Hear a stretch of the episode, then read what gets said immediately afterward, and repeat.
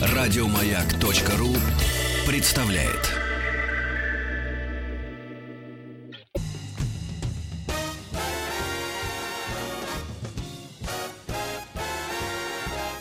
Доброе утро, профсоюзы.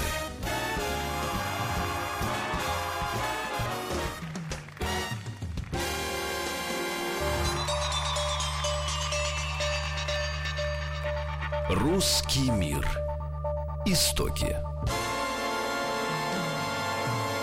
Новое полотно, в котором мы попытаемся э, пытаемся разбираться, откуда есть э, пошла Россия, откуда пошел русский народ, э, русский мир истоки.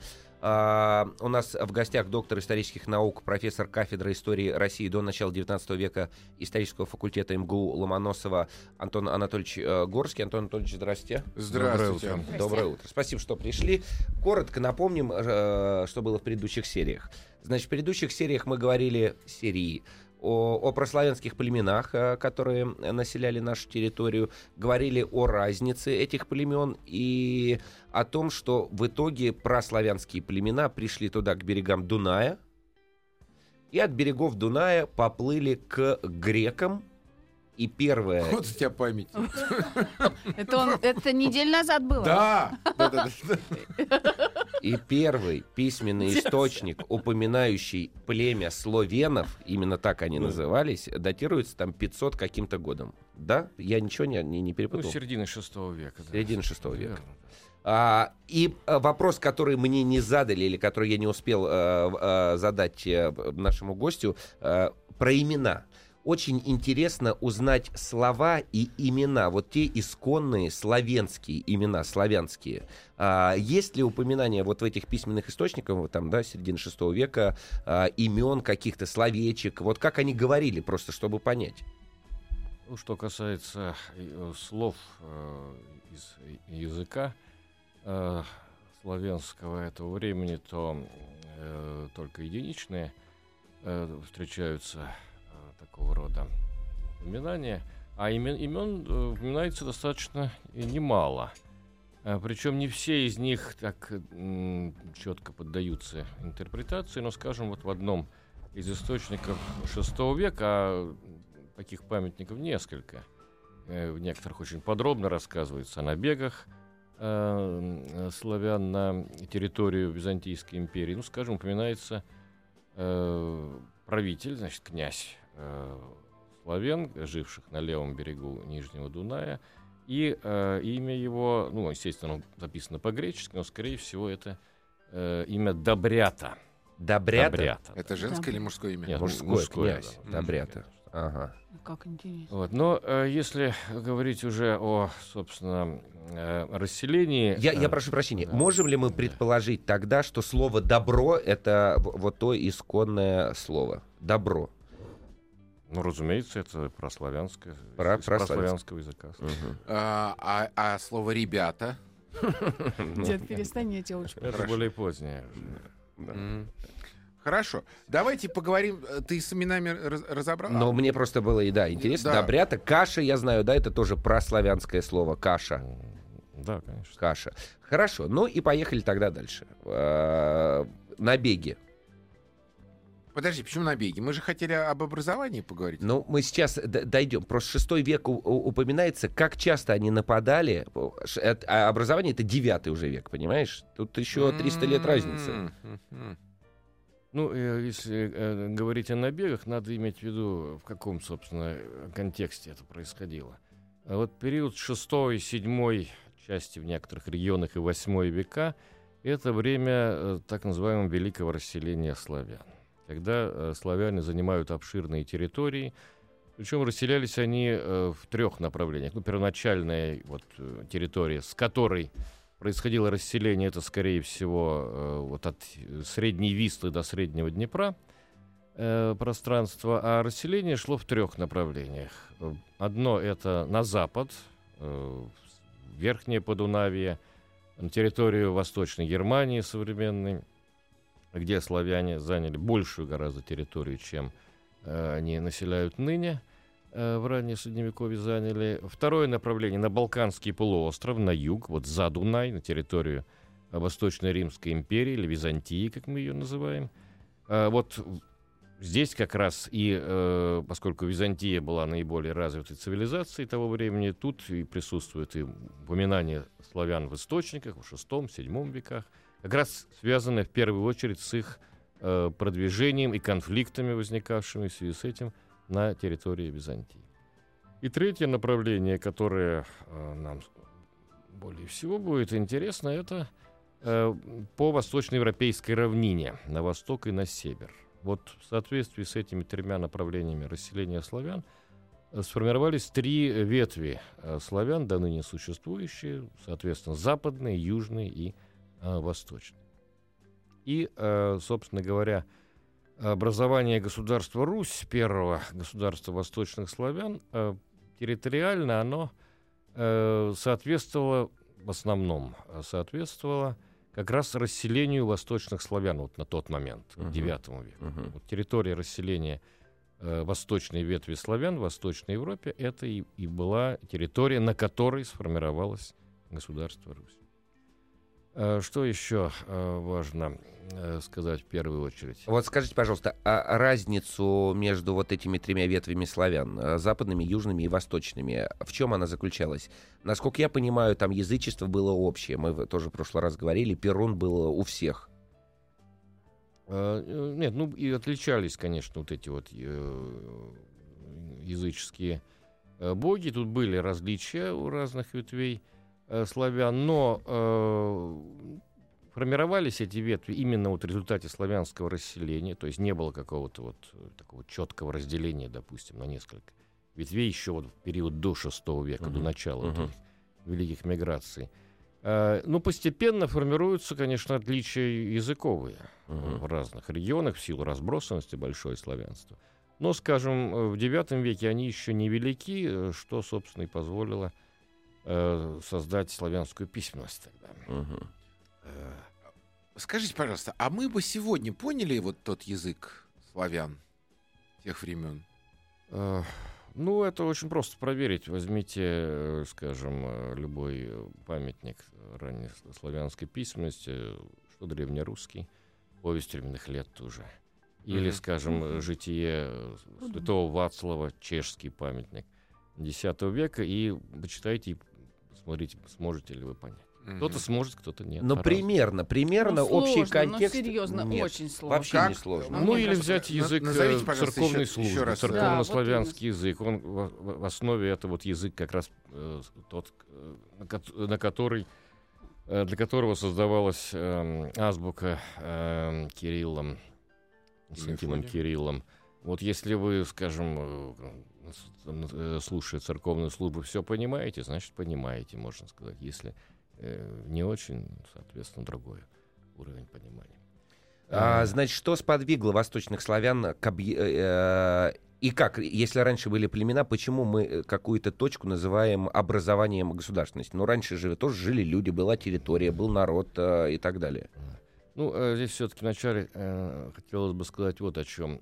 Э, вот образование э, Руси, это 9-10 века, э, это часть э, процесса, ну, практически общеевропейского. То есть именно в это время, вот в конце первого тысячелетия нашей эры, формируется государство, первые государства на большей, ну, ну, практически на большей части территории Европы. Давайте То перечислим есть, некоторые. кроме, э, значит, Руси, это государства западных славян, в том числе до ныне существующие Польши и Чехии. Э, Это государства южных славян, Хорватия, э, Сербия, Болгария. Это Венгрия, венгерское государство. Это государства скандинавские, тоже в этот период формируются. Э, Ну и даже на той части Европы, где государственность возникла гораздо раньше, и еще во времена античные, в IX-X веках тоже происходят перемены, там просто меняются границы, формируются новые государства, и опять-таки среди них те, которые дожили до наших дней. Королевство Франция, Германия, Англия как единое государство. То есть формирование э, Руси — это часть была общеевропейского э, процесса. Давайте мы сейчас прервемся на рекламу, после чего продолжим. Русский мир. Истоки. Я нашел старославянский текст. Можно? Да, да, пожалуйста. А, Просто вот мы к вопросу, поймем ли мы, о Да. чем речь или нет. «Скверну всю страстную, отринувшие, достойный божественного царствия разум, восприимем благомудрственный твоим апостолом предрекль, еси всех премудрости, в нем же прославитеся светящееся солнце светозарнее». Ну, отдельные Ну, слова понятны. понятно. Да нет, А и он смысл нет. непонятен. Ну почему не по все, все послушай, все понятно. Скверну А- отринувший достойный божественный царствие Ну, разум. О чем а, речь? благо- Скверну отринувшие, понятно, Ну что не вопрос. непонятно? Ну, о чем речь там Я идет? тоже не понимаю, о Это церковный текст. Я бы, э, если возникают такие вопросы, посмотрел бы э, старославянский алфавит. Азбуки, веди, глаголь, добро есть. И это невероятно тонкий алфавит, и он круче, чем наш современный. Серьезно. Потому что из этих слов, азбуки, веди и так далее, многие составляют, ну, там, чуть ли не, не- не- не молитву какую-то, да? Аз, я, буки, э, буквы ведаю, э, глаголь добро, то есть говорю добро и так далее. Есть же, и, и это все имеет оди- одна целая концепция этого языка. Ну, там есть ряд букв, которые ныне не вышли из употребления. Э, вот, но э, вот вы упомянули о племенах Да. э, не- неоднократно. Э, Действительно, э, так традиционно э, считается, что вот эти э, догосударственные образования восточных славян, которые упоминаются в повести временных лет э, в летописи э, начала XII века, это поляне, древляне, кривичи, вятичи, радимичи и другие, э, что это были э, племена, вот это такое устоявшееся Мгм, представление, э, которые, в общем, не, мягко говоря, не, не вполне правильно. Почему? Ну, во-первых, э, они нигде так не называются племенами, ни в одном источнике. Э, Хотя слово само племя древнее, но оно в других значениях употреблялось. Но, кроме того, неправильно э, называть эти образования племенами, и если племя рассматривать просто как научный такой условный термин, который принят, потому что, как ныне выясняется, в развитии народов, многих народов, э, между стадией племенной и стадией государственной был эм, еще один период. Вот его называют там условно там э, периодом вождества, от Мгм. слова вождь. Э, И как раз вот именно этой стадии соответствуют вот эти вот группировки э, славянские, которые э, мы знаем и которые предшествовали образованию государства Русь. Я прошу прощения, мы сейчас на шаг назад для того, чтобы продвинуться вперед, надо понять, э, если в пятом, э, шестой век э, есть письменный источник, когда э, упомянули князя, э, который возглавлял э, э, ну, некую группировку людей, которая организованно нападала, почему мы не можем говорить, что у них уже было государство? Э, Ну, государство тоже, э, надо признать, конечно, термин... э, Тот еще, да. по- Более поздно, более поздно возникающий. В данном случае это просто э, научное представление о разных э, стадиях э, политического э, развития. Э, И э, принято считать, что э, для государства э, свойственно, ну, помимо территориального э, деления, эм, э, свойственно э, наличие определенной элиты, которая э, уже оформилась, и э, при этом э, существует также э, постоянные, э, ну, то, что ныне называют налогами. вот, пользуясь. мгм.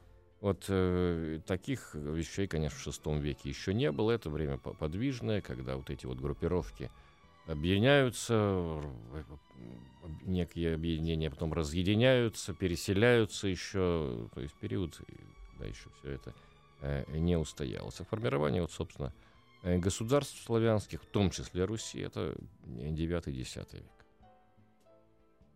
Ну хорошо, давайте тогда, собственно, с э, образования, с образования Руси, а, есть ли какой-то источник, в котором вот говорится, вот в этот момент образовалась Русь, а, свидетелей, и, и еще раз непонятно почему. Потому И что что сформировалась является- элита, что ли? Да, вот что сформировалось-то, собственно? Э, Пространный рассказ о том, что мы называем формирование, формированием государства, э, и есть. Это рассказ э, начального летописания, так называемого, древнерусского. Здесь, собственно, два есть памятника. Вот «Повесть временных лет» начала XII века и более э, ранний летописный свод конца э, XI века, э, так называемый начальный свод – Э, Понятно, что там не употребляются такие вот э, современные научные понятия образование государства. О Мгм. чем там идет речь? Речь идет о э, э, княжеской власти, о становлении княжеской власти. И здесь вот э, составитель повести временных лет, собственно, два этапа выделяет. Первый — это появление княжений наследственных вот этих вот в этих славянских группировках, которые неверно называют племенами обычно. Э, есть э, такое упоминание, что вот у них были э, в каждом свои княжения. И затем, как, как этап следующий для летописца этап, это появление той династии княжеской, которая правила уже на Руси в его летописца времена. Той династии, которую мы называем Рюрикович.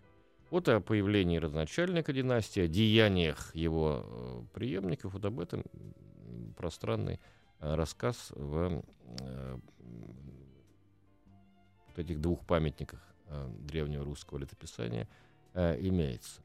Для э, той же эпохи, собственно, 9-10 веков, когда эти события происходили, есть известие ряда источников иностранных, э, именно относящихся к этому времени, к 9-10 векам, но в них, конечно, никто не ставил задачу э, описать последовательную да, да, историю э, Руси. Это упоминание по, тех или иных, по тем или иным случаям.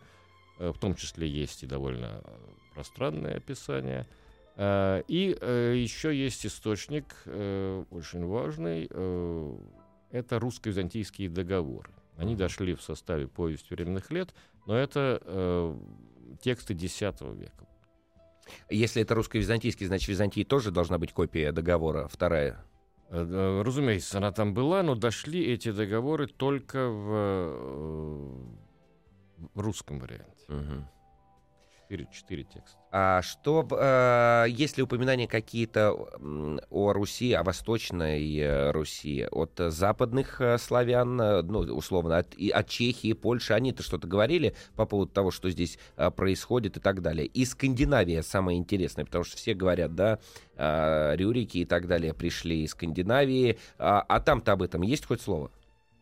Э, Ну, здесь надо иметь в виду, что э, западнославянские э, источники именно на славянском языке появляются ну, примерно тогда же, когда и древнерусские. То есть, скажем, чешское памятник раннего чешского летописания, хроника, Ка- хроника Козьмы Пражского, это тоже начало XII века. Гал Аноним, это вот хроника польская, наиболее ранняя, это тоже начало XII века. Там, да, упоминаются и Русь в связи с теми или иными обстоятельствами. Ну вот, в хронике Мгм. Галла. А Что касается скандинавских м, источников, здесь они тоже э, появляются. с- Давайте про скандинавские и Источники. источники сразу после короткого выпуска новостей на «Маяке». Антон Горский, доктор исторических наук в студии «Маяка». Доброе утро, профсоюзы.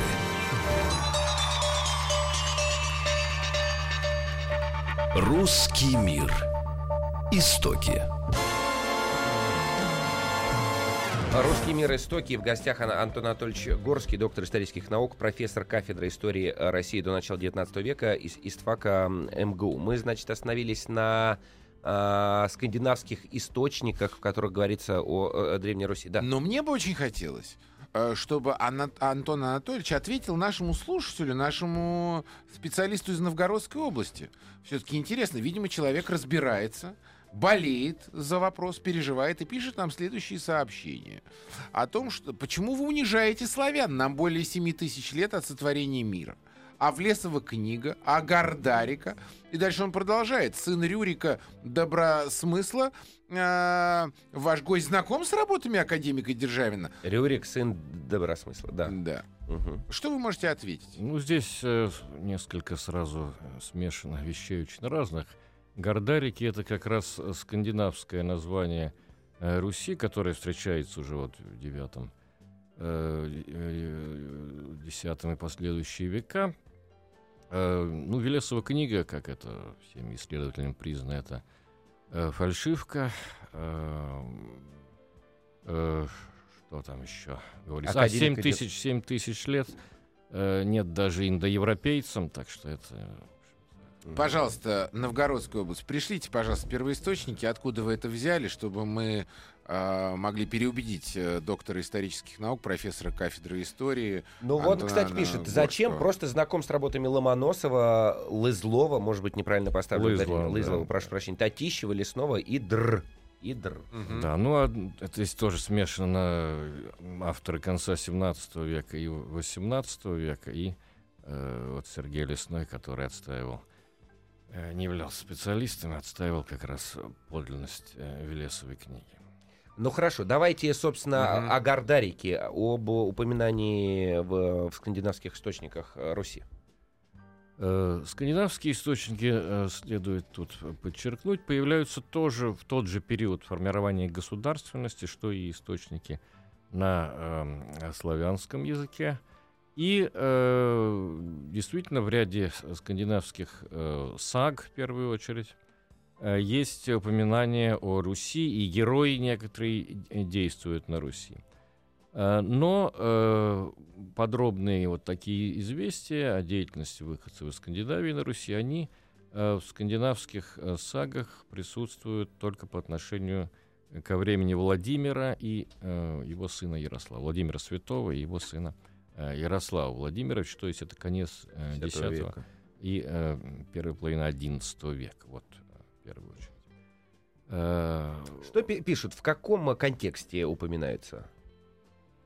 Ну, упоминаются дикие, как- не знаю, злые, Упоминаются добрые. как э, сильная, крупная страна на восточном пути, как это термин такой э, в скандинавских источниках э, присутствовал, э, князьям которой могут служить вот норманные викинги, значит, выходцы из Скандинавии. Еще раз, князьям которых могут служить нормально. Да, вот Владимиру, Ярославу служат э, отряды э, норманнов, совершают подвиги, ну, вот, соответственно, саги прославляют их подвиги, вот в том числе вот на службе у русских князей. Мгм. Откуда а, берется Рюрик? А, однозначно ли это история, или тоже у Да, и как он вообще много появился? с- Откуда много вот, как, как он взял, с чего он взялся?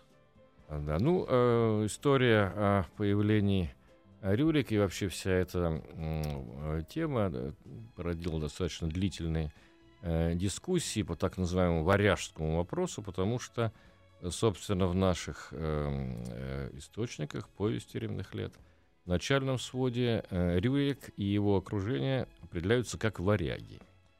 И долгое время шла дискуссия о том, кто такие были варяги.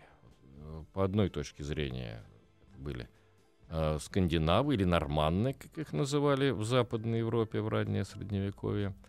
А по другой э, точке зрения, вот ее Ломоносов, в частности, формулировал, затем некоторые э, другие авторы, они э, принадлежали к другим народам, не к скандинавам. Причем тут разные выдвигались версии. Западные славяне, финны, балты и ряд других. А варяги и э, слово варяг и слово враг э, имеет э, Нет, между нет, собой не имеет. Варяг происходит от скандинавского вар, клятва и э, дальше суффикс. Мгм. То есть те, кто служит, вот дает Мгм. клятву и Мгм. верности и служит. Э, То есть первоначально варягами называли вот как раз наемные отряды. Мгм. Потом уже это стало, э, э, название перем- перем- перешло на м, целые народы в древнерусском языке. А, так вот, э, дискуссия эта, в общем, была, вопрос этот был, в общем-то, решен относительно того, кем были варяги к концу XIX века, когда начались археологические исследования э, древнерусских памятников и э, стало ясно, что на них, э, что на Руси присутствовали э, воины, профессиональные воины, именно скандинавского происхождения. Ну, это стало ясно там из погребального обряда, инвентаря и ряда захоронений. Вот. Ну и, кроме того, к этому времени лингвистика получила развитие, и стало ясно, что имена первых русских князей Рюрик, Олег, Игорь, Ольга — это имена по происхождению скандинавские. То есть, в общем, стало ясно, что э, варяги были э, действительно скандинавами, как и считала значительная часть исследователей еще из XVIII века. Но э, в 20 веке, тем не менее, дискуссия продолжилась вот по этому так называемому варяжскому вопросу, но уже в другой плоскости. Основали ли варяги древнерусское государство?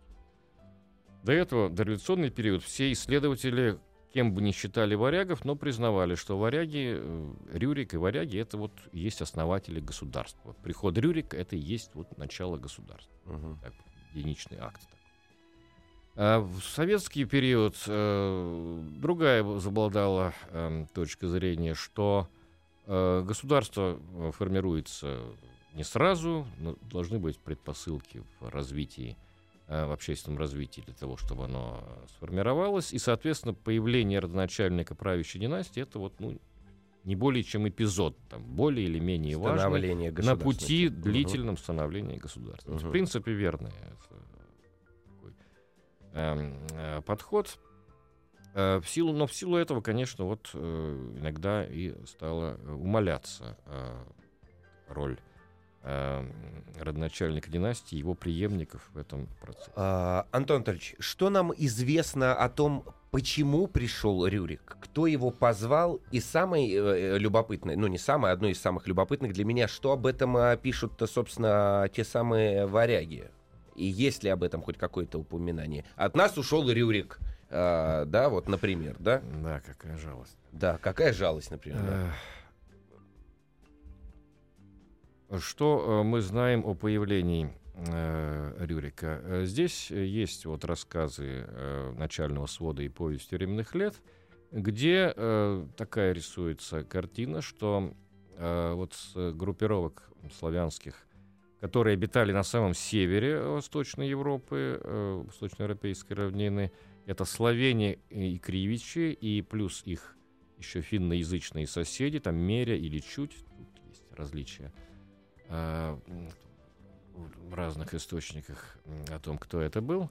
Э, С них брали дань некие варяги, приходившие из-за моря. Затем они э, восстают и этих варягов изгоняют. Но после этого не смогли как-то между собой они э, договориться, начались усобицы и решили князя пригласить э, со стороны. Обратились э, к варягам.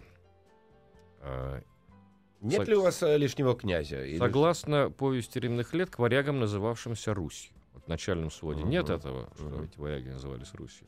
В повести римных лет утверждается, что они назывались Русью.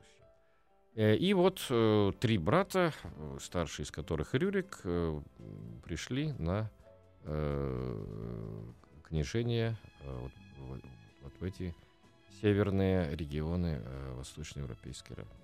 Вот такой рассказ. Это, конечно, рассказ э, носит легендарный характер, поскольку записан он э, более чем через два столетия после того, как эти события э, происходили. Ну, может быть, несколько раньше, но вот те записи, которые, э, источники, которые мы имеем, это конец 11 начало 12 века. Э, э, Что, какая реальность за этим стоит, здесь достаточно различаются мнения исследователей. Есть и те, кто считает, что ну, это вообще совсем что-то легендарное. Вот, но, скорее всего, все-таки определенное историческое зерно э, здесь э, есть. И вот э, сам тот э, факт, что э, некоторая такая э, не- неувязка э, вот в этом сюжете присутствует. Изгнали варягов и обратились, тем не менее, э, тоже к ним, варягам. да. да. То есть, очевидно, это отображает э, реальную последовательность событий. Э, Дело просто в том, что обратились, конечно, не к тем варягам, которым изгнали, а к каким-то другим, какой-то другой группировке э, нормандов, скандинавов, которых э, в это время таких группировок было немало. Еще государства там не сложились. Не было ни Швеции, А, ни мы- Норвегии, нам, ни нам сейчас надо будет прерваться на небольшую рекламу, после чего продолжим. Доброе утро, профсоюзы. Да, мы остановились э, на точке, э, когда, значит, племена, наши не племена, а группировки э, позвали э, на княжение э, князей, простите, из других группировок. Но у меня тогда вопрос. Откуда мы и, по- и почему мы можем быть уверены, что это была какая-то одна группировка, откуда позвали на княжение? Почему это условно не было тендера, какого-то конкурса для того, чтобы себе выбрать лучшее что-то? Не, Мгм. не, не одно, а что-то лучшее. Из чего-то выбрать. Мгм, мгм. Ну, э, о таких подробностях э, рассматривались ли другие варианты. Говорить сложно, хотя некоторые поздние летописи э, придумывают в 16 веке, придумали, что вот э, значит, э, рассуждали, откуда призвать князя, из Хазар, там еще из кого-то, и решили, значит, из варягов. Но в ранних, конечно, ничего такого нет. Э, Что касается уп- упоминаний Рюрика в иностранных источниках. Ну, э, упоминаний именно вот от приходив в Новгород к славянам такого князя в зарубежных источниках ничего не говорится. Но западноевропейские анналы, не- несколько таких источников есть, франкских, происходящих из э, Франкской империи, упоминают э, предводителя датских норманнов, который носил то же самое. Ну, Рерик, скандинавский или Рорикус по латыни. Э, Он э, служил франкским э, королям, держал территорию под владением в устье Рейна, важный стратегический пункт. И вот э, ряд исследователей считает, что, скорее всего, это одно и то же лицо. Ну, есть те, кто это отрицает, но м, аргументы в пользу того, что это, э, скорее всего, один и тот же человек, они э, представляются более основательными. Хотя бы на 20 секунд давайте погрузимся туда, в сторону Дании. Что в тот, то, в тот момент было там? Было ли у них э, государство в том э, смысле? Нет. Нет, не было. Это Тоже- тоже форми- были- то ли- тоже стадия формирования. Вот некоторые представители датского рода конунг, вот такие как Рерик, они вынуждены были искать счастье в других регионах. Вот он служил франкским э, нескольким королям. э, э, и таким образом как раз приглашение э, датского э, конунга, оно э, было логично. Почему? Потому что вот теми варягами, которые брали дань со славян и кривичей, их соседей, это, конечно, были, скорее всего, эм, наиболее территориально бли- близкие шведские норманы. Мгм. Вот, стало быть, обратились к другим норманнам. Э, Что еще важно м, сказать? Что, конечно, важным этапом на э, формировании государства был эм, захват Олегом, преемником э, Рюрика Киева, и столица после этого формирующегося государства столицей стал Киев именно. Захват. Что значит захват?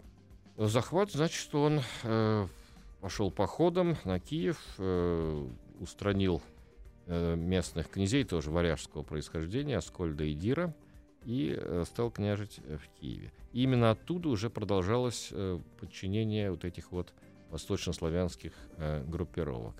Но это еще не был конец формирования государства. Продолжалось это, это- этот процесс продолжался до конца X века, и только при Владимире Святославиче, Владимире Святом завершается подчинение всех восточных славян власти киевского князя, и крещение Руси, оно как бы вот венчало Мгм. э, вот этот вот процесс, э, завершение процесса формирования государственной территории. Антон Анатольевич, спасибо вам огромное за эту увлекательную лекцию. Доктор исторических наук, профессор кафедры истории России до начала XIX века исторического факультета МГУ был у нас сегодня в студии «Маяка». Спасибо вам Вам огромное. спасибо.